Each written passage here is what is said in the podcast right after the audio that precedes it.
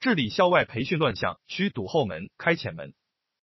校内加上去，校外才能减下来。一校外培训机构本应是学校教育的有效补充，如今在城市里却几乎覆盖所有学生，人人趋之若鹜，大有再造一个教育体系之势。校外培训机构火爆背后有其现实需求。有人说，正餐吃不饱，才需要吃零食来补。只有切实解决家长的后顾之忧，才能从根本上减少家长对于校外培训机构的被动需求。面对校外培训机构无序扩张，将孩子练成做题机器，加剧教育内卷的严峻现实，治理校外培训机构必须抓住根本，要改革教育评价体系，破除分数至上导向，同时从供给端入手，提高学校教育质量，激发办学活力，让学生在校内吃得饱、吃得好，自然就不会再惦记校外那一口。为此，要进一步提高学校教学质量，从质和量两方面做加法，一方面向课堂要效率，一方面延长在校时间，完善校内托管。校外培训兴起的一个不容忽视的原因是学生放学时间提前了。这一政策的初衷是为学生减负，但没想到校内减负，校外增负，而且校外增加的负担处于失控失管的状态，这完全与政策初衷相背离。现实情况是，缩短学生在校时间，就意味着给了家长更多支配孩子学习时间的机会。当家长普遍陷入别人家的孩子都在补习的囚徒困境恐惧时，他们会做出什么样的选择？可想而知。当前，针对三点半难题，全国各地正通过购买服务、财政补贴、服务性收费等方式筹措经费，保障课后服务开展。服务结束时间一般不早于下午五点。尽管不少地区已有所探索，但也面临师资、资金管理等方面的现实挑战。一些地方弹性离校制度变成家长们食之无味、弃之可惜的积累。许多人因此呼吁统一延长在校时间。将课后服务正式纳入学校日常教学管理。与此同时，不断提高课后服务的质量，丰富课后服务的内容，可以平等自愿、双向选择、适当收费为原则，把部分校外培训资源整合到校内，纳入规范化管理，充分利用学校场地、人员等资源，为学生提供特色化、差异化服务，使其成为学校教育的有益补充。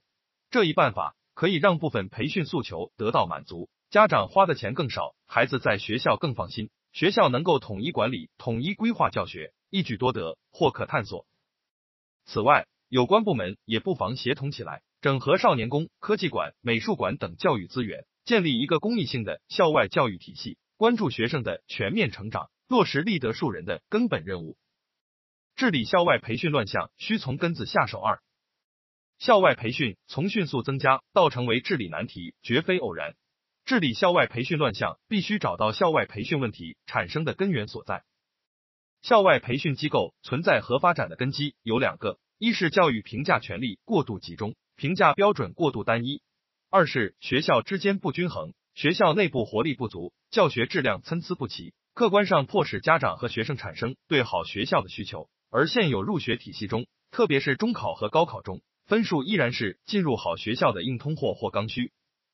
于是。提分需求产生并不断扩大，催生了培训机构的不断增加和野蛮扩张。在这种大背景下，培训机构的定位、运营方式与手段决定着在提高考分上比体制内学校更高效。